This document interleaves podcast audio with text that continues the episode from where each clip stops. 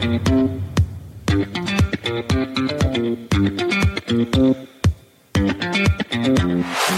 Et merci d'être fidèle au podcast Librement Linux. C'est le seul podcast qui aborde les solutions open source, Linux, l'informatique, le digital au travers de news, de billets et d'échanges en français, s'il vous plaît, dans le texte.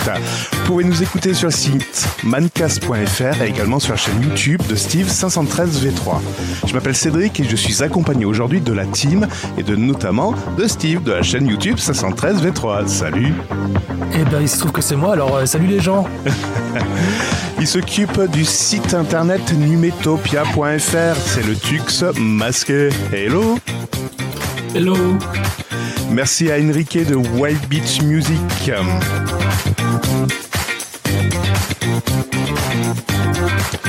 Et cet épisode est diffusé sur condition Creative Commons Attribution 4.0 international, excepté les extraits musicaux, la bande son externe et les œuvres sonores non produites par l'équipe de Librement Linux.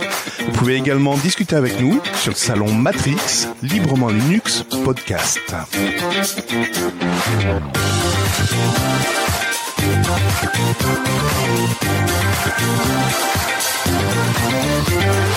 Hello tout le monde et nous sommes le dimanche 19 novembre 2023. Il est 21h13. C'est un peu tard hein, pour enregistrer les gars. Moi je suis fatigué. J'espère que vous, auditeurs, vous allez bien également. C'est parti pour une heure de d'infos, de news, d'actualités, d'échanges, etc. Bref, on va pas refaire l'introduction.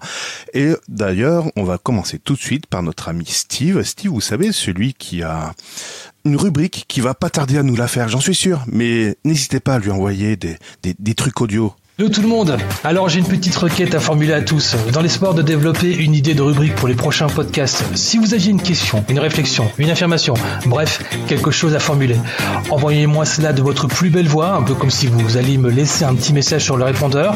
Vous serez bref et succinct.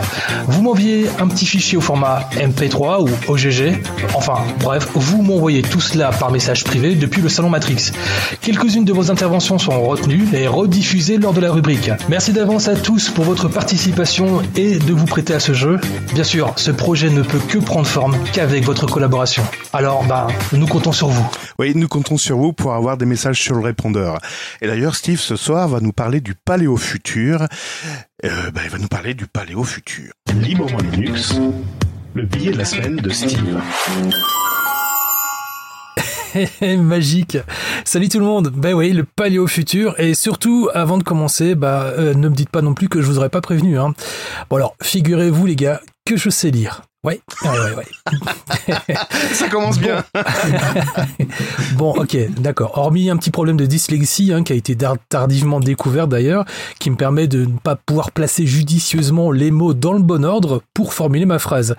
Mais à part ça, je sais lire, hein, vraiment. hein. Alors figurez-vous que ce biais d'humeur n'aurait certainement pas non plus existé sans nos interminables conversations de cyber philosophiques qui sont entre nous, c'est-à-dire toi Cédric et toi euh, le Tux. Enfin, oui, euh, sauf quand, à part si Cédric préfère justement regarder avec attention la fin de son épisode de Derrick. Oui. Mais non. Mais si, mais, Mais si, non. mais il faut, assu- mais si, il faut assumer. en soi, en même temps, euh, entre nous, tout à fait entre nous, c'est d'ailleurs la série télé la plus réaliste de tous les temps. hein. Un crime, un coup de téléphone, une paire de lunettes légendaires, une chanson Robert Bayern accordée à l'accordéon et une affaire qui est résolue à condition que le coupable se dénonce à la fin. Taux de réussite 100%. Tu m'étonnes. D'ailleurs, avant de fermer la parenthèse d'Eric, hein, euh, vous avez déjà essayé de mettre une paire de lunettes à Till Linderman. Vous savez, c'est le chanteur de Rammstein. Mm. Parce que moi, perso, je trouve qu'il a un air de famille. Voilà, c'est tout. c'est- Non. Allez, je ferme la parenthèse à ce sujet-là. Enfin, soit, au détour de nos conversations, il nous est arrivé de parler des écrivains, philosophes qui avaient prophétisé quelque part le monde dans lequel nous vivons actuellement. Parce que, ben, si euh, on passe au crible un peu euh, certaines de leurs prédictions, ben, on se rend compte que la plupart du temps, et même très souvent, même d'ailleurs, c'est vrai. Limite, euh, là, je vous avoue franchement, avec ma petite recherche, moi, ça m'a un peu fait claquer les fesses. Alors, je vais commencer très très light hein, pour vous donner une petite idée. Le voyage de Gulliver, vous connaissez certainement tous, de Jonathan Swift, 1726, ça date quand même. Hormis le fait que Gulliver prend un plaisir non dissimulé à être attaché sur une île plein d'Égyptiens, alors on va savoir ce qu'il fait, après on s'en fout un peu, il y avait quand même des astronomes qui observent la planète Mars et qui prétendaient justement à cette époque, dans le bouquin, que Mars possédait deux satellites. Près d'un siècle plus tard, ce petit détail s'est avéré être tout à fait vrai puisque la planète est accompagnée de deux satellites qui s'appellent Phobos et Deimos. Alors, ok, c'est très léger, très bien, on va passer à l'échauffement, vous inquiétez pas. Frankenstein de Marie Shelley, 1818. Le concept du livre est basé, est basé sur la transplantation d'organes, technique qui est maintenant complètement euh, sous le domaine, qui n'est plus du tout sous le domaine de la science-fiction, puisque... Euh, oui, on, on parle du, du, du, du cœur de porc oui, mais attends, je t'explique. Hein. Aujourd'hui, c'est une grande partie des organes du corps humain qui sont transplantables, transplantables, pardon. Ce qui rend le roman de Frankenstein relayé au recueil de l'anatomie humaine. Mhm. Enfin, je trouve. Hein, mais bon, manifestement, c'est vrai qu'il n'est pas convaincu. Alors, je vais donner un petit truc un peu plus solide, hein, d'accord De la Terre à la Lune, de Jules Verne, on est en 1865. Outre le fait qu'il ait imaginé que l'homme irait sur la Lune, pas fatalement, Jules, de son petit nom, a précisé qu'il utiliserait aussi des modules spatiaux qui seraient envoyés depuis la Floride et qui reviendraient sur Terre dans des capsules flottant sur l'eau. Et devinez euh, d'où les missions Apollon sont lancées? Bah voilà, dans le deal. Hein. Allez, je, je, fais vite comme ça une petite euh, revue parce que c'est vrai qu'on a quand même, euh, on va avancer quand même dans le temps. Euh, le futur antérieur, qui est de Richard Bellamy, qui date de 1888, c'était un roman qui a été, qui a décrit une société américaine utopique où les citoyens allaient utiliser des cartes de crédit, sachant que le terme carte de crédit n'a été utilisé que 63 années plus tard. Donc euh, c'est assez intéressant. Alors fatalement j'ai une liste assez énorme et c'est vrai que je réalise qu'en même temps pendant que je fais le billet d'humeur, ben, j'ai quand même pas non plus vous faire la liste euh, totale. Mais il y en a un vraiment parmi tous ceux que j'ai fait en recherche qui m'a vraiment été un tout petit peu plus, euh, qui m'a vraiment sensibilisé. C'était Tous à Zanzibar de John John Brunner qui date de 17, 1969 pardon.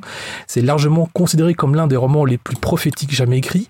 En fait, ben, Tous à Zanzibar, ça se passe en 2010 et ça raconte l'histoire d'une Amérique en proie au massacre dans les écoles et euh, attaques terroristes. Tiens, comme c'est par hasard, hein. il y a des grandes villes comme Détroit qui sont devenues de vulgaires terrains vagues et le cannabis a été dépénalisé. Mm-hmm. Parmi de nombreuses inventions, en plus de ça, on compte la voiture électrique, l'impression laser, notamment aussi la télé à la demande ou la mise en place de la prévention contre le tabagisme. Bon, euh, voilà quoi. en fait, il y en a des tonnes. Hein. Je pourrais aussi vous parler de Isaac Asimov et de ses trois lois concernant justement la robotique. Euh, je pourrais vous parler aussi de H.G. Euh, Wells qui avait prédit la dévastation qui, euh, à l'époque en 1914 allait être causée à cause d'une bombe suffisamment puissante qu'elle allait détruire des villes. Et fatalement, bah, c'est ce qui s'est passé avec la bombe atomique.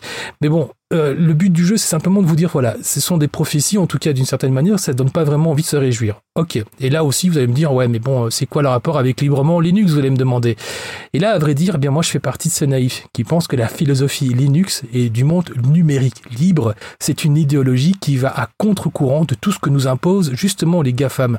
Jamais à penser, par exemple, que l'idéologie défend la liberté du choix et embraye le pas sur le respect de la vie privée. Alors, ouais, ok, euh, parce que le monde comme je le vois aujourd'hui, c'est simplement que des opportunités d'idées qui ont été saisies à travers ces œuvres et qui sont ensuite détournées pour desservir le désir malsain d'un homme. En tout cas, c'est comme mm. ça que moi je le mm. constate. Mm. Et j'aime à penser que justement cette philosophie du numérique libre, c'est d'extraire le meilleur de ces prophéties et d'en tirer quelque part ben, finalement des avertissements. Alors la science-fiction ne prédit pas le futur, en tout cas c'est comme ça que moi je le conçois, elle contribue à le rendre possible et ensuite avoir entre quelles mains nous allons confier ce futur je suis assez d'accord avec toi en fait. Aucune main, les nôtres, les nôtres, pas, pas ceux de GAFAM, pas ceux, voilà. D'ailleurs, c'est pour ça qu'on se bat contre les GAFAM. C'est pas dire, ouh, c'est des méchants. Si, c'est des méchants, c'est pour éviter d'être des esclaves, tout compte fait. Euh...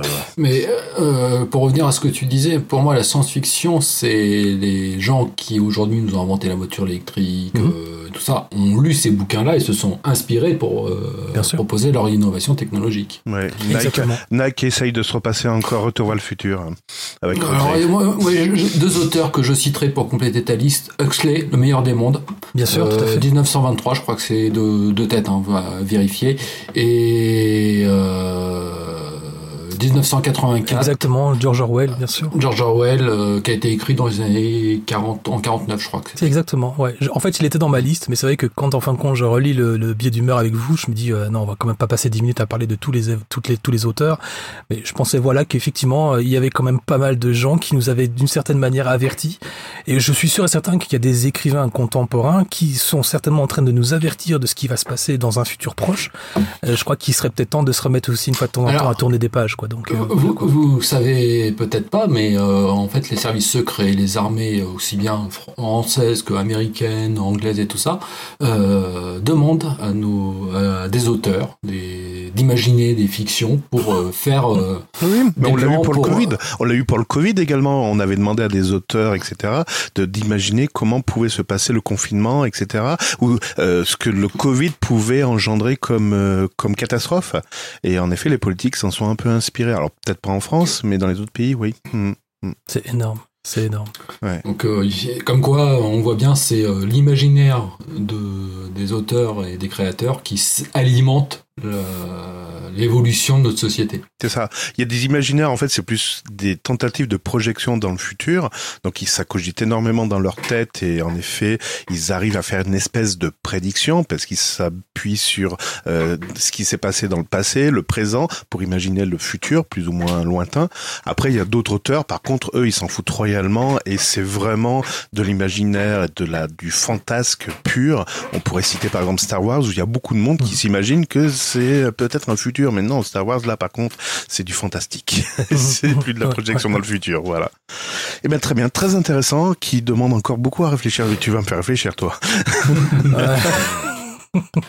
par contre, moi j'invite nos auditeurs à lire euh, tous les livres euh, cités par euh, Steve. ouais, je les ai surtout lus tous, moi. Alors maintenant, s'il vous plaît, les gars, faites votre part aussi, quoi.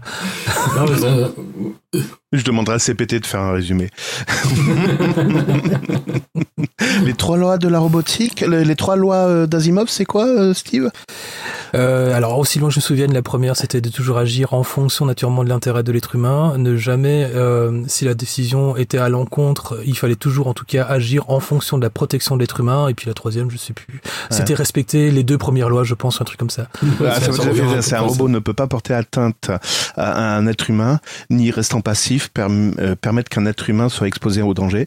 Le deuxième, c'est un robot doit obéir aux ordres qui lui donnent les êtres humains, sauf si de tels ordres entrent en conflit avec la première loi. Et enfin la troisième un robot doit protéger sa propre existence tant que cette protection n'entre pas en conflit avec ni la première ni la deuxième loi. Joli. Voilà, actualité tout de suite. Librement Linux. À vous, cognac, l'actualité. Et le Tux masqué, tu vas nous parler de sortie de console de jeu. Oui, cette semaine on était, euh, assez riche en, sorties. Euh, tout d'abord, le 15 septembre euh, le 15, le 15 novembre, il y a la PlayStation Portal qui est sortie et le lendemain, la Steam Deck OLED. Alors, bon, on va pas vous parler plus que ça de ces sorties-là, mais la PlayStation Portal, quand je, ne connais rien en console et tout ça, et quand j'ai vu le truc, oh, je me suis dit, oh, ça me fait penser un petit peu à un plan pour Sony pour concurrencer la Steam Deck OLED. Mais en en discutant avec Steve, je me suis rendu compte que j'avais tout faux. Et donc euh, Steve va un peu nous expliquer ce que c'était et surtout que visiblement euh, la presse, bah, elle n'aime pas cette console-là. Ouais, ouais. En fait, en même temps, c'est vrai que je peux pas vraiment appeler ça une console parce que finalement, ce n'est jamais qu'une espèce de manette qu'on a coupée en deux et qu'on a justement essayé de placer une petite tablette entre les deux, euh, euh, les, deux poignées, tout simplement.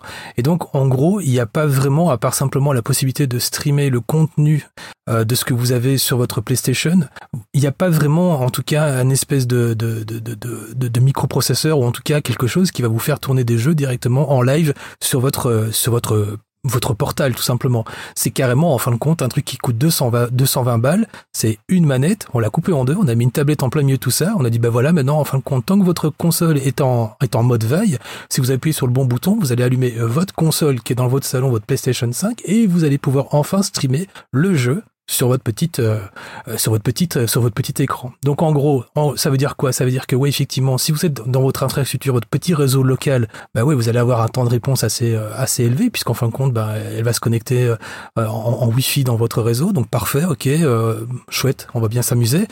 Vous pouvez éventuellement aussi jouer à l'extérieur naturellement depuis Internet. Et là, bien évidemment, bah, vous avez plutôt intérêt à avoir aussi une connexion Internet assez solide.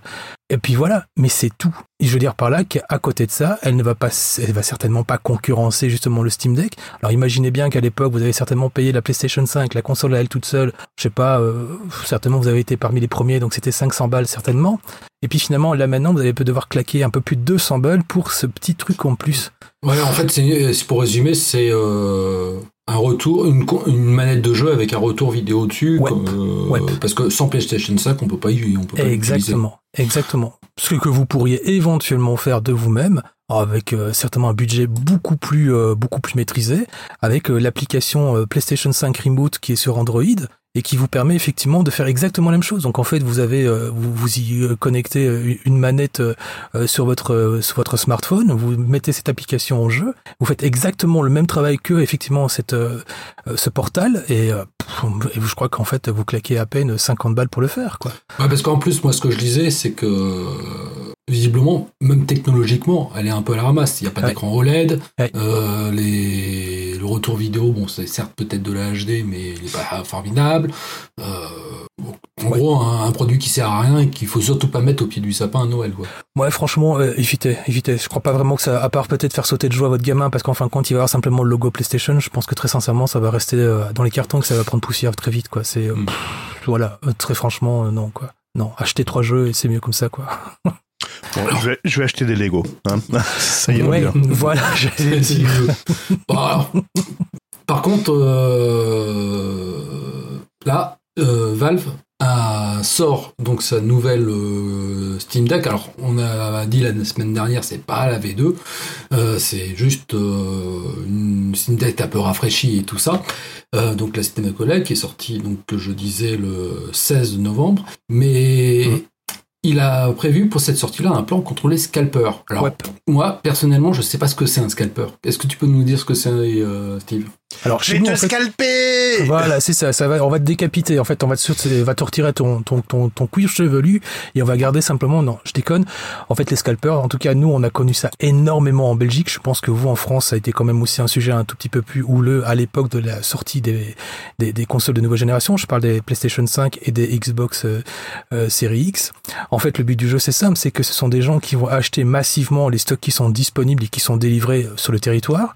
Et puis, en fin de compte, ils vont les garder pour eux. Donc, ça va créer en fait une certaine forme de pénurie, et ce qui donne pour eux l'opportunité de revendre leur stock, mais à des prix complètement explosés. Donc, à la limite, euh, la PlayStation 5, en l'occurrence, puisque c'est effectivement une qui a été la, la- une des plus euh, des plus scalpées, façon de parler, qui était certainement initialement prévue pour euh, 500 ou 600 balles, mais finalement, vous la retrouviez sur le marché des scalpers pour euh, 700 ou 800 balles, quoi. Et euh, fatalement, bah, imaginez qu'en fin de compte, ces scalpers se faisaient un stock de, je sais pas, je veux dire euh, peut-être 100 ou 150 consoles. Bah, vous avez fait, vite fait le calcul pour comprendre qu'en réalité, bah, il s'était fait déjà euh, les fêtes de fin d'année avant tout le monde, quoi. Donc ça, c'est ça un scalper en tout cas. Et nous, on a en tout cas en Belgique. Alors je pense très fort que en réalité c'est parce qu'on est peut-être certainement peut-être aussi une plaque tournante pour euh, tout ce qui est l'arrivage des produits etc etc. Ce qui veut dire qu'en Belgique il y a eu énormément de scalpers. Euh, et donc finalement, bah ouais, on a les Belges en tout cas ont, ont, ont profité un peu malheureusement de cette euh, de cette pénurie à, leur euh, à votre insu, enfin pas à votre insu, mais à votre dét- à vos détriments quoi. Voilà. Il y en, y avait un, ouais, il y, a- il y a un beau scalper en ce moment, c'est Amazon. Ouais, voilà. Mais en fait oui, faut comprendre tout simplement qu'en fin de compte les revendeurs sont des scalpers effectivement. et, et donc là, tu en sais un peu plus sur le plan Ouais. anti-scalp? En fait, le but du jeu de, de Steam, euh, c'était de, de pouvoir proposer effectivement la Steam Deck OLED qui était justement euh, voilà vendue. Et en fait, ils avaient proposé aussi une version limitée. Et ils savaient très bien quand justement la version limitée allait certainement peut-être justement euh, provoquer un peu plus de- d'émules et compagnie. Donc voilà, euh, à part le fait que ce soit une coque translucide fumée, etc., etc. Donc voilà, elle n'est que disponible en plus de ça cette version limitée aux États-Unis et au Canada. Et en fait, le but du jeu, c'était de dire ben voilà, en fait pour limiter un petit peu ce, ce- phénomène de scalp, vous devez être aux États-Unis ou au Canada, vous de, de- domicilier so- soit l'un, soit l'autre. Votre compte Steam doit être en règle. Alors, je sais pas ce que ça veut dire être en règle, mais enfin voilà. Le compte doit avoir effectué un achat de Steam avant novembre 2023, donc ça veut dire que bah achète quand même un petit jeu, euh, petit gars, au moins comme ça, ça va pouvoir justifier le fait que tu aies envie quand même de te taper la, la Steam Deck version euh, limitée. Et euh, une seule et unique unité ne peut être achetée par contre. Donc en fait, ce qui est pas mal du tout dans, de ce côté-là, c'est qu'en fin de compte, il liait effectivement euh, la console à votre compte Steam, et donc ben euh, voilà, euh, une console, un joueur quoi. Mais le compte, le compte est créé au moment de l'achat, c'est ça ce que je comprends? Non non non non non ton compte Steam. Donc en fait, euh, ton compte Steam c'est ton launcher, tu vois. Donc euh, tu, tu, tu, tu vois c'est quoi ou pas, Cédric Oui, mais ce que je comprends pas, c'est qu'est-ce qui m'empêche de d'acheter 500 500 Steam un deck? Parce qu'en fait, eh ben, tu dois le valider avec ton propre compte perso. Donc moi, par exemple, mon compte Steam. Valider l'achat ou valider la console? Tu dois valider ton achat avec ton compte à toi. Donc ça veut dire qu'effectivement, on va associer cette Oui. console à ton compte. Et tu peux pas créer un compte euh, tempo euh, juste avant l'achat pour. euh, Bah, euh, non, parce que je pense qu'il y a- avoir il y a- acheté déjà des jeux pour pouvoir en profiter. Non, je pense bah, qu'il y a plein d'utilisateurs de Steam qui voudront réutiliser leur, euh, leur compte. Ben ouais, en fait, j'imagine fort mal que euh, quelqu'un euh, te dise ah ben tiens en fait finalement vous n'êtes pas domicilié au Canada ou, ou, ou aux États-Unis ou, ou alors euh, finalement tu vois tu donc ouais alors imagine aussi le truc c'est que tu dois avoir effectivement avoir fait un achat alors ouais tu vas me dire tu vas tu vas acheter un, un jeu à, à même pas un dollar on s'en fout un peu mais ça, me paraît quand même un peu euh, tu vois j'imagine fort bien qu'ils vont être quand même un tout petit peu plus euh, comment euh, tu vois un petit peu plus regardant pour euh, pour justement limiter tout ce tout ce genre de petits trucs Ils quoi. se la jouent à l'Apple en fait. C'est quand tu achètes un Apple, euh, Ouais. t'es obligé déjà de vérifier ton identité avant de- Ouais, d'avoir l'appareil. Ce qui, ce qui est en- entre nous, franchement, euh, c'est pas trop dégueulasse, en tout cas pour une, pour- enfin perso. Mais on après, parlait euh, d'Apple, mais Amazon le fait aussi quand Oui. j'ai acheté des tablettes ou des, des appareils comme ça. En fait, tu ouvres la tablette, il sait déjà que c'est toi. Ils l'ont déjà pré En fait, ils enregistrent le numéro de série. Donc, quand la tablette, tu l'allumes, Ah ouais ça interroge le serveur, ouais, ouais, et le numéro de série. Et donc, ils savent déjà que tu as ta tablette. Et d'ailleurs, tu le vois dans ton compte Amazon. Avant que tu reçoives la tablette, ils t'ont déjà assigné la tablette. Mm. Voilà. Mais non, non, Ah c'est très bien. Ok. Ok, ok. Bon, bah, très bien. Eh ben, on va pouvoir avancer sur la vidéosurveillance. La vidéosurveillance algorithmique. Disons-nous plus, euh, le TUX. Alors, bon, déjà, petit rappel, la vidéosurveillance algorithmique en France, jusqu'à très récemment, n'était pas autorisée. Il y a une loi qui a été votée euh, euh, en janvier dernier pour euh, les JO de Paris 2024 qui autorise à titre ex- expérimental le déploiement de caméras couplées à des systèmes de détection algorithmique uniquement donc à titre expérimental, c'est-à-dire que l'encadrement de ces applications est encadré, l'expérimentation est limitée dans le temps et derrière c'est pour faire de la recherche scientifique, pour savoir euh, si c'est au point, si euh, c'est pertinent, etc. Et en faisant ça, pour le- euh, à l'occasion des JO de Paris, ben, on fait un test à grandeur nature. Sauf que le 14 novembre dernier, Disclose a publié un article où en fait il révèle que depuis 2015, les forces de l'ordre ont acquis en secret un logiciel d'analyse d'images et de surveillance euh, à la société israélienne Briefcam, donc grosso modo de la vidéosurveillance algorithmique. Et en fait, aujourd'hui, c'est pas du tout légal. Il n'y a eu aucune déclaration faite à la CNIL. Et ce logiciel équipe aujourd'hui plus de 200 co- euh, les polices municipales de, plus de 200 communes en France. Alors, la, la dans un billet sur son blog du même jour, le 14 novembre, rappelle que ce, ce fait est passible du droit pénal. Et le Monde rapporte le 15 novembre que finalement, suite à l'article de Disclose, la CNIL va contrôler le ministère de l'Intérieur pour savoir un peu que, pourquoi il y a ce logiciel qui a été utilisé. Sauf que la Quadraturinette est assez pessimiste sur cette réaction et de la CNIL et sur ce contrôle, parce qu'elle se rappelle, elle rappelle que à l'encontre du ministère, de deux ministères, après le détournement de fichiers et l'envoi au printemps dernier de 2 millions de messages de propagande destinés à, maintenir, à manipuler l'opinion au sujet de la réforme de retraite, elle a juste fait un simple rappel à l'ordre. Donc pas grand-chose. Voilà. Steve, tu voulais rajouter quelque chose? Ouais, en fait, j'ai juste une question parce que euh, j'en ai deux en fait en vérité. Quand en fait on parle de la reconnaissance algorithmique, c'est- est-ce que ça veut dire que ça ressemble effectivement à ce qu'on voit à la télévision, c'est-à-dire qu'en fin de compte on essaie de superposer un espèce de de, de, de visage à filigrane comme ça pour pouvoir dire ah tiens il ressemble à telle ou telle personne? Ou alors c'est voilà ça, c'est- en fait de, de ce que j'ai compris. Après, je suis pas spécialiste du sujet. euh, A priori, c'est euh, reconnaître des visages sur des images de vidéosurveillance Mhm. et euh, faire le rapprochement après avec euh, des fiches d'état civil, des informations qu'on a et de pouvoir suivre l'individu euh, et les intentions éventuelles de l'individu avant qu'il les ait commis. Waouh Et donc ça veut dire que depuis 2015, ils ont mis ça en place et en réalité c'est en secret, donc en fait euh, manifestement il y a personne qui le sait, on le découvre à peine. Est-ce que ça quand même, est-ce qu'ils ont quand même pour leur défense pu apporter des preuves de l'efficacité de ce programme Alors non, pas du tout. En fait, aujourd'hui, euh, de ce qu'on en sait, c'est que d'ailleurs, quand la loi a été votée au- euh, à l'Assemblée nationale pour les JO de Paris 2024, il y a eu toute une controverse parce qu'aujourd'hui, cette euh, algorithmie, elle ne fait pas du tout ses preuves. Et tous les tests qui ont été faits ont été faits dans une opacité la plus complète, ce qui fait que derrière, même les scientifiques qui pourraient s'y intéresser, ben, ils savent pas vraiment ce qu'on analyse. Donc euh, euh, voilà. Mais là, pour les JO, il y a une loi qui a été votée, la représentation nationale euh, l'a votée, donc on est au courant. Là, ce qui est scandaleux, c'est que depuis 2015, donc depuis euh, 8 ans, on fait, elle s'est déjà utilisée sans qu'on en sache rien du tout. Et, euh, et c'est passible, euh, comme le rappelle euh, la quadrature de, de- de- de- de- du droit pénal. Et donc, euh, derrière, il faudrait que ça soit porté en justice pour voir un peu qu'est-ce que ça veut dire comme condamnation euh, par rapport à ça. Et je pense, après, la CNIL qui se retourne contre un ministère, on a bien vu, ça n'a pas beaucoup de conséquences. C'est ça, ouais. Donc, euh, les, les- les- les- les systèmes de contrôle indépendants, on voit leurs limites. Bon, et ben, alto photo. non, à la vidéo, là, c'est la vidéo.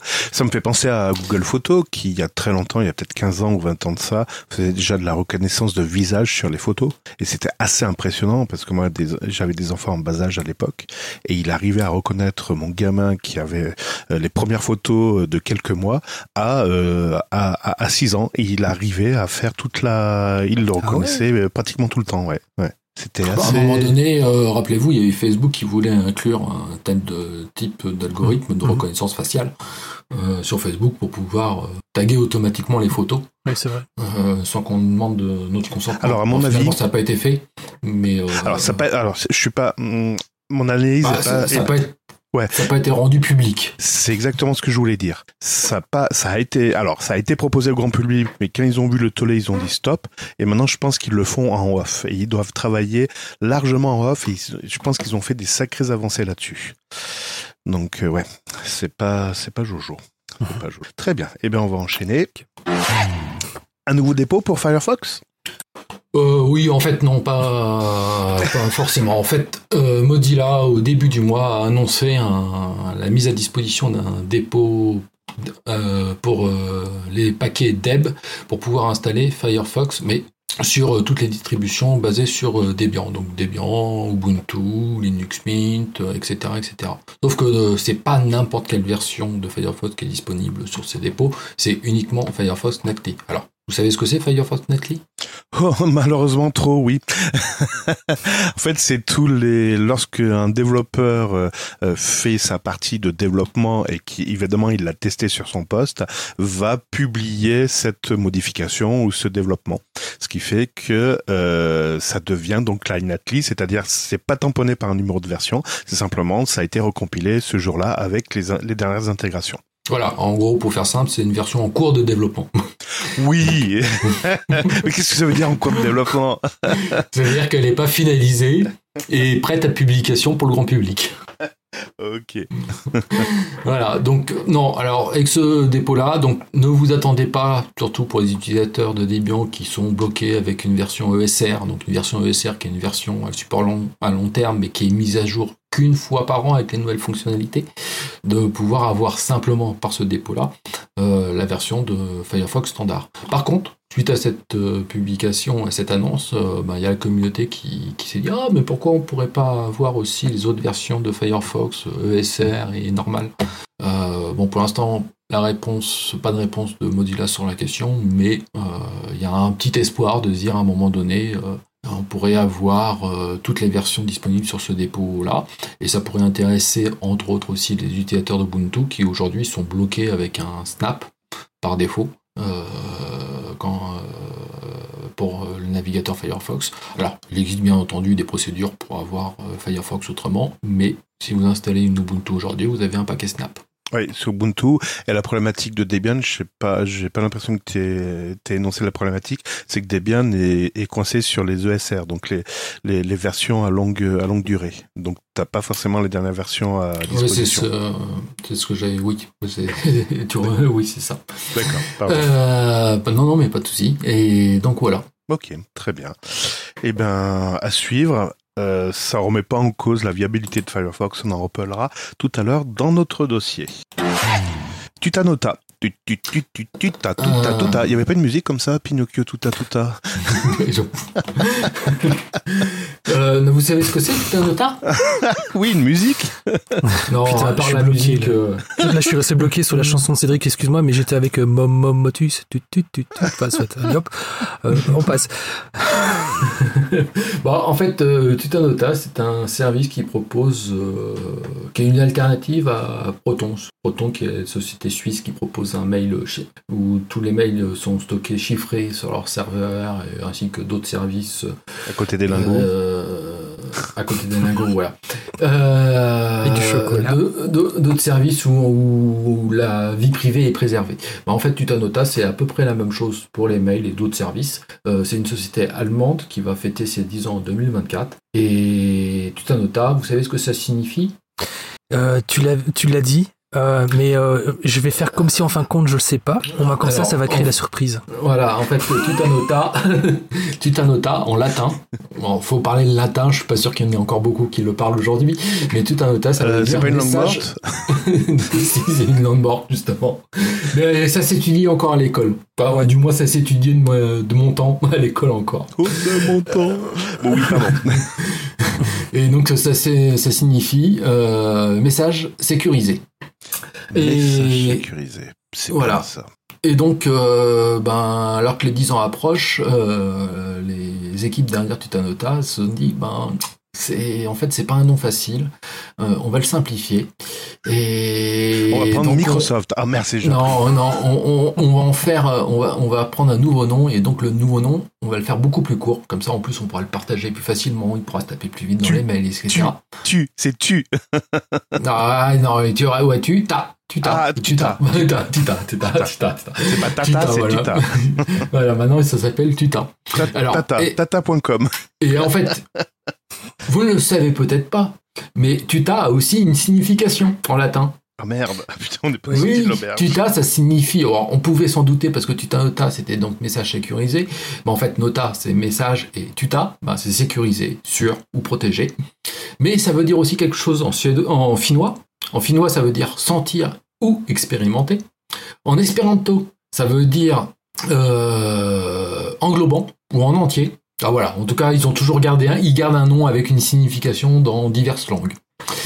Et donc pour euh, résumer, Tutanota, donc euh, c'est une messagerie chiffrée, c'est une recherche chiffrée qui a été lancée en 2017, c'est un client pour ordinateur que vous pouvez installer sur votre ordinateur, qui a été lancé en 2018. C'est aussi un calendrier partagé, mais que vous pouvez chiffrer. Vous n'êtes pas obligé de tout, que tout le monde puisse y euh, accéder et que eux-mêmes les propriétaires y accèdent. Et euh, plein de sécu, euh, plein de solutions pour sécuriser des sites web, etc. Un carnet d'adresses euh, Protocole ouvert protégé, etc. Euh, je ne sais pas. Je ne sais pas. Mais je pense. Je pense que c'est, il se base sur des solutions ouvertes. Alors, se baser, c'est une chose. Google aussi se base énormément sur l'open source. Ils ont tendance à Non, l'enfermer. alors, contrairement à Proton, que Proton met toutes ses, tous ses codes sources euh, en ligne euh, disponibles sur GitHub et euh, sous licence euh, open source. Tutanota, je ne sais pas, j'ai pas été, j'ai pas été vérifié. Hmm. Pourquoi je suis, euh, pourquoi je suis regardant sur cet aspect euh, ouverture? Tout simplement pour éviter d'être en- enfermé dans un écosystème. Et on le voit très bien aujourd'hui avec les messageries. euh, on aurait pu faire, euh, ça aurait pu faire l'objet d'une news, mais les messageries aujourd'hui qui vont être obligées de s'interportabilité. Non, Oh, je, je pense qu'on en parlera la semaine prochaine Ouais. de ça. Mais donc les messageries qui sont obligées de communiquer entre elles, oui, ça, ça s'appelle un protocole ouvert. tout- Enfin, je vais pas aller plus loin parce que je vais insulter du monde là. bon, bref. Bon, c'est pour ça, voilà, ma question, c'était... Très bien, ben, je te remercie. Tu voulais réagir sur Tutanota Tu étais- tu utilises Tutanota, euh, Steve? Euh, oui, oui, tout, oui, je l'ai encore euh, utilisé. Ouf, euh, il y a, ouf. Oui, D'accord. Très bien. Ben, remets-toi un petit peu la musique de Pinocchio. Et puis, Ah, alors, ouais, moi, j'ai- avec les chansons là dans la tête. là. J'avoue, j'avais une adresse Tutanota que j'avais créée donc il y a 10 ans quand ils se sont lancés. Sauf qu'au bout d'un an, en fait, on l'utilise pas, elle est fermée. Ce qui est très bien. Droit à l'oubli. Voilà. Merci. Ouais, Hein, bien, voilà. Donc ce qui fait que ben là, j'ai voulu tester, voir un peu pour préparer l'actualité et bah non, faut- il faut que je m'en recrée une nouvelle. Pareil avec la carte fidélité Decathlon. Allez, par, contre, euh, euh, par contre, euh, Tutanota, contrairement à Proton, qui a une extension qui permet de l'inclure euh, et de relever ses mails avec euh, Thunderbird, de déchiffrer, de relever donc pas ses mails protocole ouvert. Thunderbird, Très bien, pas protocole. euh, Tutanota ne permet pas, n'a pas d'extension encore pour déchiffrer dans votre client de messagerie. Il faut passer par le leur. D'accord. Bah, voilà. Oui, donc c'est un protocole fermé, on est d'accord. Très bien. Non, c'est juste que les clés de chiffrement ne sont pas accessibles. Ouais, voilà, c'est le chiffre, voilà. Il y a, il y a- il y a un truc qui me trouble. Euh, voici ma maison, mais c'est pas moi qui ai les clés en fait. C'est en c'est le, si le maire qui garde les clés. Non, parce que tu accèdes à un coffre-fort, donc l'application Thunderbird n'a pas le- le- la clé du coffre. Oui, mais qu'est-ce qui Toi, empêcherait que bah- moi je la mette dans ta- Thunderbird pour accéder au coffre? Ben, après, le problème, c'est que dans Thunderbird, tes messages sont plus chiffrés. Oui, ils sont stockés en clair, on est d'accord. Voilà, alors qu'en fait, le- l'extension Proton, tu ne- tes messages restent chiffrés, que ce soit sur leur serveur ou ton, serveur, ou ton client. C'est ça le, Voilà, le but de l'extension. Voilà, tout, tout ça, Mais après, le, le protocole de chiffrement, ça reste un protocole. euh, un Oui, standard, évidemment, on va pas euh, réinventer la euh, roue, on est Et d'accord. voilà. Et je pense que tu t'as, tu t'as maintenant, puis tu t'as nota, c'est fini, faut, faut perdre l'habitude, euh, fait le, le- la même opération. et que c'est- Mais eux, ils n'ont pas fait l'effort de, de proposer une extension pour euh, y accéder en dehors de leurs clients euh, à eux. Hmm. Ouais, malheureusement, ouais. Ouais. Bon, ok. À suivre. Allez, on on enchaîne. Ou à étudier. Un gros don. Oui, oui, il y a eu un gros don cette semaine. Un sacré lancement là. Ah ouais, oula. ouais, non, alors oui, en fait, il y a un heureux euh, qui a reçu un million d'euros Oui, merci, merci. Alors je voulais remercier ma mère, je voulais remercier. Non, c'est un acteur important de l'open source, euh, de Linux et tout ça, c'est Gnome. Gnome a reçu un don important de la Sovereign Tech Donc qui est une fondation, un organisme allemand qui soutient le développement, l'amélioration et la maintenance d'infrastructures numériques ouvertes.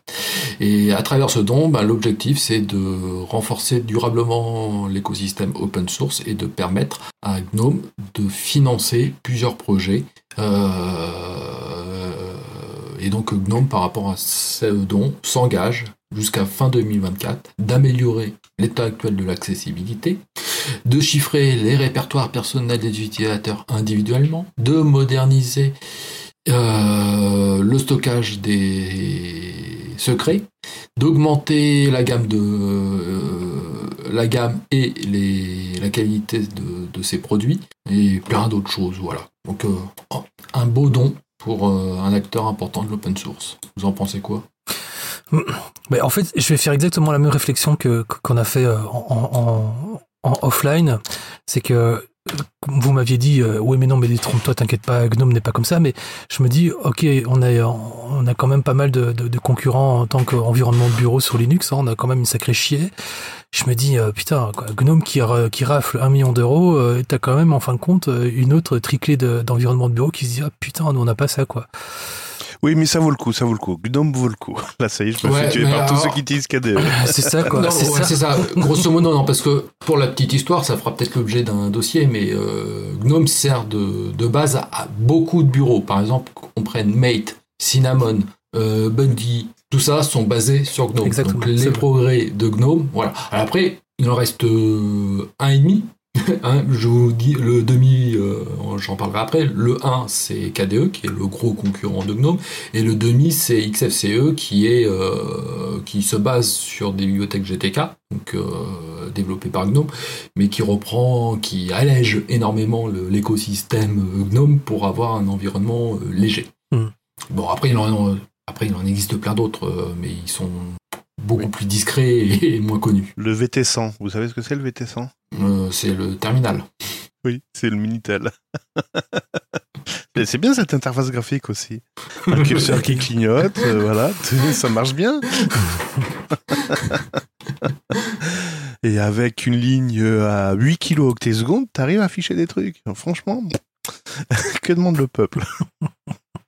Bon, ok, je sors, j'arrête de troller. De toute façon, on a fini pour l'actualité et on va maintenant enchaîner sur les sorties de la semaine. Librement Linux, les sorties de la semaine. Les sorties de la semaine.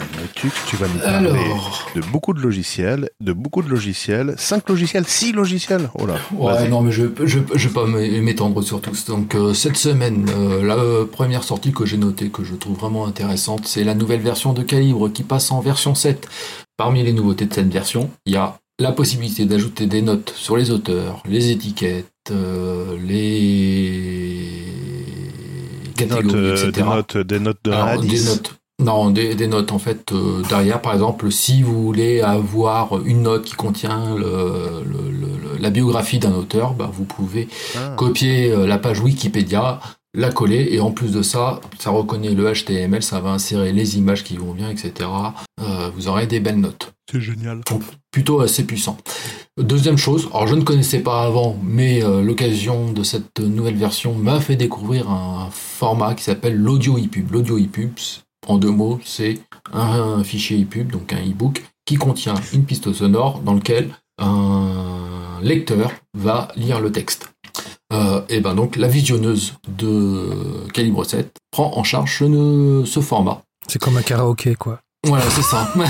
Ah oui, génial comme ah oui, ah oui, carrément.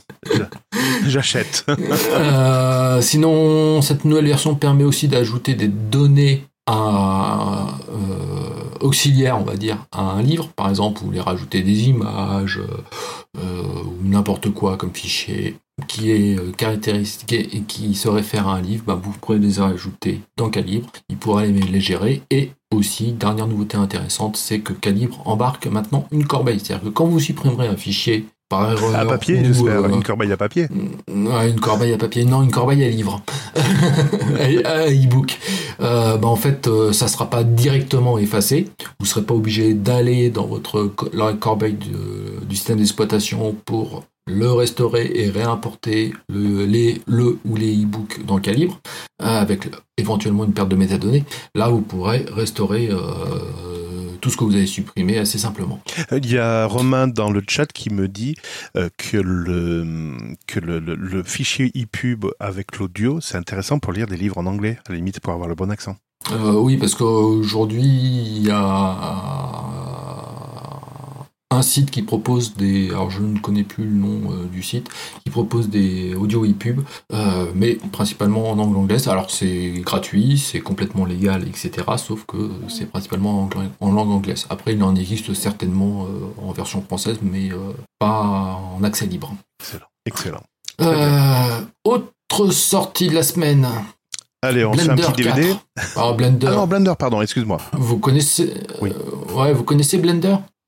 Euh, je connais le mixeur, moi, mais le Blender, euh, c'est son cousin, c'est ça Blender, c'est- c'est c'est un logiciel libre d'infographie euh, 3D qui est utilisé même par des professionnels pour faire des superbes animations. Mais oui, hein, oui, Euh, c'est tu nous en as parlé en plus Cédric la dernière Mais fois, oui, mais dit, évidemment, allez je fais bête. euh, sur le, le, le, le site de la fondation Blender, il y a plein de belles vidéos à découvrir oui, et tout ça. Ouais, Toy Story. euh, Ouais, Toy Story, je crois qu'il a été. euh, Non, je sais pas. Bah, mais je sais que DreamWorks utilise Blender pour certains de ses films et tout ça. Donc, pour vous dire que c'est un logiciel qui est haute qualité. Et ben là, il est passé en version 4.0. Euh, bon, je vais pas m'étendre sur les nouveautés parce que ça va ne parler que à des spécialistes. Et comme on n'est pas Et spécialiste. on n'est pas spécialiste, voilà, tu m'enlèves les mots de la bouche. on, va, on va passer vite. Alors, toujours dans le monde de la vidéo. Handbrake. Vous connaissez Handbrake Oui, Non, je- mais par contre, je connais Handbrake. Handbrake. Voilà, hein, en français, Handbrake. Handbrake. Un Handbrake, pardon. Handbrake, oui. Handbrake, Handbrake, Handbrake, en non, c'est français. autre chose. Alors, je sais pas pourquoi je la sentais venir celle-là. Ah, tu la Euh, sens Ah, c'est bien. oh là Handbrake euh, qui passe en version 1.7 avec euh, donc pour ceux qui ne connaissent pas, c'est un petit logiciel qui, permet de faire du transcodage euh, de Oui, vidéos, bon, ripper les DVD, voilà, allez, c'est bon. ripper les DVD, les Blu-ray, mais même de prendre une vidéo que vous voulez lire sur votre euh, smartphone, euh, ben, le- l'encoder dans un codec pris en charge nativement par votre smartphone. Voilà, donc il passe en version 1.7 et principalement de cette nouvelle version, ce sont les presets qui sont proposés aux utilisateurs novices euh, qui sont mis à jour et dont un preset qui permet d'utiliser le- l'encodage hardware sous Apple, le Video Toolbox. Toujours aussi, toujours dans la vidéo et encore dans le codage FFmpeg qui passe en version 6.1. Euh, je vous ferai pas la liste des nouveautés. Et OBS Studio qui passe en version 30. Voilà pour les sorties de cette semaine que j'ai notées. Oh putain, ça va encore planter. non, euh, pour la petite histoire, c'est pas OBS qui plante, mais à chaque fois que j'essaye de mettre à jour OBS, je perds. Ah bah je suis passé à la version 30. Oh bah c'est magnifique. Mais euh, d'habitude, je perds mes profils, mes scènes, etc. Enfin, c'est la catastrophe. a priori, dans la version 30, là, il y a l'ajout du support de certains, de, de, de l'encodage hardware avec des GPU, CPU, APU, Intel hmm. pour le H264, le H265, la V1, etc. sous Linux. Merci beaucoup pour cette actualité. Ouais. On va enchaîner avec le bulletin sécurité avec quelques nouveautés cette semaine. Librement Linux. Votre Logitech a été mise à jour avec succès. La météo sécurité. Et on va changer de fusil d'épaule parce que toutes les semaines je vous dis mettez à jour vos logiciels. J'espère que vous finirez par le comprendre. Cette semaine, j'ai essayé de tourner un petit peu euh, l'actualité euh, sécurité différemment. J'ai essayé de voir ce qui était euh, poutré, enfin du moins ce qui devait être corrigé rapidement. Et je me suis dit, ben tiens, on va faire un zoom dessus, on va savoir ce que c'est cette application, ce programme, etc. Et cette semaine, j'en ai retenu deux. J'ai reçu, j'ai, j'en ai retenu, non, j'en ai retenu qu'un, pardon, qu'un, Microsoft Azure. Voilà. Parce que Microsoft Azure, en fait, pour le pour, Monsieur et Madame Michu, ça leur parle pas du tout. Ils savent même pas ce que c'est. S'il y a le mot Microsoft, Windows, non, non, non, non, mamie, c'est bon. En fait, Microsoft Azure, ça touche tout le monde, tout simplement parce que Microsoft Azure est une plateforme de cloud computing. Vous connaissiez le truc, c'est euh... et Steve? Mm, Non, certainement pas. Non. Non, sérieux? Tu n'as jamais entendu parler? C'est un concurrent à AWS C'est ça, AWS, à Google Platform, à OVH, qui Alors, propose également. AWS, c'est euh, Amazon. Oui, Amazon. Hmm. Donc le cloud computing, en fait, c'est des ordinateurs qui sont mis à disposition euh, par Microsoft. Alors, des ordinateurs, j'ai envie de dire, c'est très réducteur. En fait, ils mettent des puissances de calcul, des puissances de stockage, des puissances d'exécution. C'est plus un ordinateur, mais vraiment vu de manière éclatée.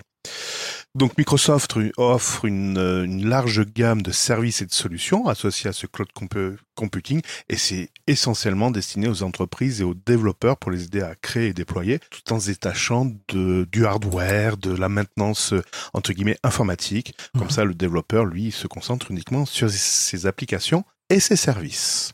Le problème, c'est que Microsoft Azure a eu pas mal de vulnérabilités qui a été déclarées et donc ça présente euh, ben, pas mal euh, de risques concrètement.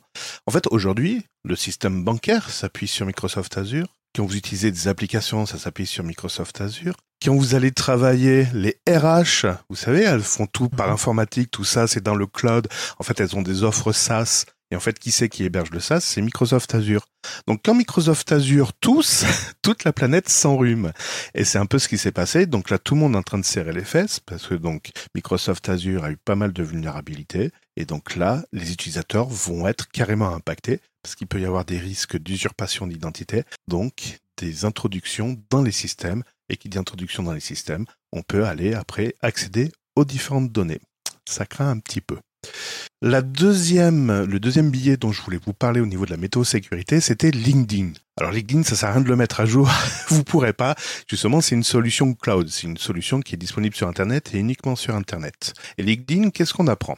Ben Déjà en 2022, LinkedIn, on a compté plus de 25 000 vulnérabilités identifiées. Oui, vous ne rêvez pas, en 2022, 25 000 vulnérabilités identifiées. Ça, en fait plus d'une par jour. Enfin, c'est, c'est miraculeux.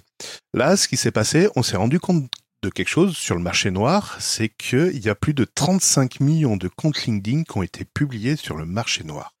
Et comment ils ont été volés? Vous allez dire, ouais, bah facile, vu qu'il y avait 25 vulnérabilités, euh, les pirates se sont introduits par là. Ben non, pas du tout. Ils ont utilisé la technique du web scrapping. Et le web scrapping, c'est quoi? C'est simplement une technique qui consiste à un script ou un programme d'aller se connecter sur la page internet et d'aller relever toutes les informations disponibles. Sauf que vu que c'est un programme qui le fait, il va beaucoup plus, plus vite que nous pour faire des clics et donc il peut aller beaucoup plus rapidement récupérer toutes les infos de toutes les pages. Bon, dans LinkedIn, qu'est-ce qu'il y a comme euh, info sur vous? Votre nom, votre prénom, votre société? C'est déjà pas mal. Ouais, mais ils, ont, ils pourront jamais nous contacter en direct. Ouais, votre CV. Mais en fait, là, ce qui est intéressé, Les pirates, c'est simplement le nom prénom de votre société. Comment vous allez pouvoir être touché? Eh bien simplement, là on a une forte crainte qu'ils vont faire du social engineering. Pourquoi? Ben, lorsque je connais votre société, votre nom et votre prénom, je connais votre adresse mail en fait. Parce que la société, si vous êtes, allez, on va prendre un exemple au hasard. Vous travaillez pour la société Google. Ben, c'est simple, je demande, dites donc, c'est quoi le nom de domaine de Google? Ah bah c'est google.com ou google.fr. Bon, et l'adresse mail qui est associée à votre euh, compte, ben, généralement c'est votre nom point prénom ou votre prénom ou la première lettre du prénom suivie du nom. Bref, on peut deviner facilement votre adresse mail. Donc on a peur que les 35 millions de comptes LinkedIn qui ont été publiés sur le sur le darknet, il y a des adresses mail qui ont été générées justement à partir de ces informations-là. Donc on pense qu'il va y avoir beaucoup de, de social engineering. Donc c'est la fameuse technique hein, qui permet aux pirates de vous contacter et de faire pression sur vous psychologiquement pour obtenir d'autres informations ou obtenir des accès ou obtenir de l'argent. Voilà, voilà, voilà. J'ai fini pour l'actualité. Ça fait pas peur, ça? Enfin, pour ceux qui cherchent un boulot, euh, va falloir changer de, plateforme, quoi. Non? Je sais pas. J'ai entendu une chronique récemment sur euh, à la radio qui disait il y a des détectives aujourd'hui du numérique. Donc il y a des techniques pour essayer de trouver des informations secrètes sur vous. Et en fait, la conclusion c'est euh, est-ce qu'il y a réellement des informations secrètes sur Internet? Mais pas vraiment. Euh, non, euh, pas, vraiment. Mais vous avez tous les deux un compte LinkedIn? Oui, justement, c'est ça le truc, c'est que ouais, ouais. Moi, j'ai tout masqué depuis. Donc voilà, c'est ça que je me pose la question. Donc j'ai intérêt à tout, à tout masquer, c'est ça ou quoi? Désactiver mon compte? Oh, Moi, moi j'ai un compte, mais ça fait depuis une dizaine d'années que je l'utilise plus. Si tu cherches pas à aller ailleurs, soit tu le closes, soit tu, tu mets tout en off. Ok. Hmm. Dans, dans l'absolu, il faut éviter de laisser traîner des informations, euh, surtout si tu t'en sers plus. Dis pas ouais c'est pas grave, ça va se fermer au bout d'un temps. Non non, tu fermes tout, tu non, tout. Non parce que là pour le coup il n'y a pas de fermeture automatique. En plus. Très bien. Eh ben on va enchaîner sur. Ouh, on va pas du tout enchaîner, dites donc. J'avais pas vu l'heure. ça va être compliqué. En 5 minutes, on fait les dossiers sur euh, les navigateurs? Euh, Qu'est-ce que vous en dites? Euh, ah. Ça, va faire un peu court, je pense. Ouais, ça va faire un peu court parce qu'on a beaucoup de choses à dire. Ouais, il y a beaucoup de choses à en dire. bon, c'est pas grave, ça sera pour la semaine prochaine. Alors moi, je sais qu'en fin de compte, pour le prochain épisode, je peux déjà vous prédire un truc alors les gars. C'est ah. que la semaine prochaine, et ça, euh, franchement, vous pouvez l'écrire, je, le prédis, on fait le dossier sur les navigateurs. Peut-être qu'on va changer de programme entre temps. Imagine, je suis pas là le, week-end prochain, on fait pas les navigateurs. Ouais, mais en fait, j'ai regardé les Simpsons et apparemment t'es là. Euh, j'ai vu que. Imaginons un truc une attaque de drone.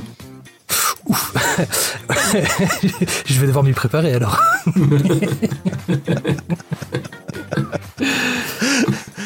bon, mais très bien. Je vous remercie pour votre fidélité. Merci Steve. Merci le Tux masqué. Merci. Que du bonheur de faire cette émission avec vous. Oh. D'ailleurs, j'ai eu un retour, un retour, oui, de visu, parce que ce week-end, j'ai fait une install party à, Chambéry, et à un moment, dans une discussion, un, un, des bénévoles se retourne vers moi et me dit euh, Sympa ton émission de dimanche dernier ». Mon émission. Oh putain, librement Linux. Oui Voilà. Donc voilà, j'ai des retours. Il a trouvé ça euh, sensationnel, notre. Enfin, sensationnel. Il aime bien notre émission, qui dure à peu près une heure, donc ça lui convient bien au niveau format. Dans le fond, il aime bien cette séparation du billet, de l'actualité et du dossier à la fin. Donc voilà, c'est apprécié en tout cas. Eh bien, merci à lui. Exactement. Il s'appelle Romain. Merci Romain. merci. Et Romain, si jamais tu fais du sport pendant que tu nous écoutes, eh bien, euh, bah, bon sport. Ouais, ouais. voilà. il te reste encore 2 km là.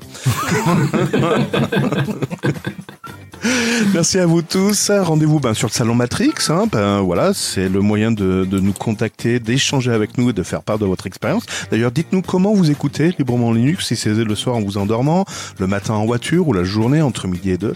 N'hésitez pas. Voilà, retour sur, euh, sur sur cette expérience et pourquoi pas non plus en audio, oui, sur répondeur. Euh, le répondeur, c'est ça le répondeur.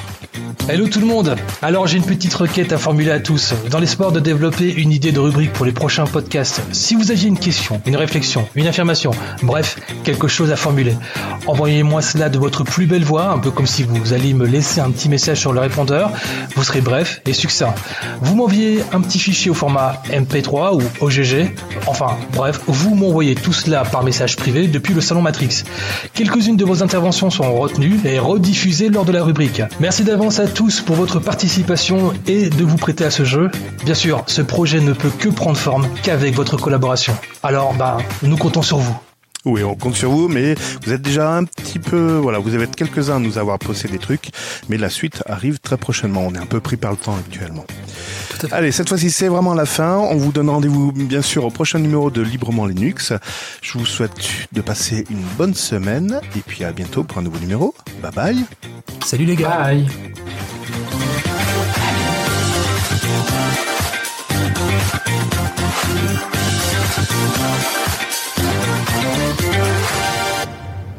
Dites, euh, est-ce que je suis le seul à chaque fois à me dandiner sur la chaise avec le jingle, le générique, tout ça, ou euh, Vas-y, bouge ton corps, vas-y. Bon, d'accord. Euh, si vous êtes aussi à vouloir vous dandiner comme ça, faites-le moi savoir. Je voudrais pas me sentir seul finalement. Non, tu, tu n'es pas seul.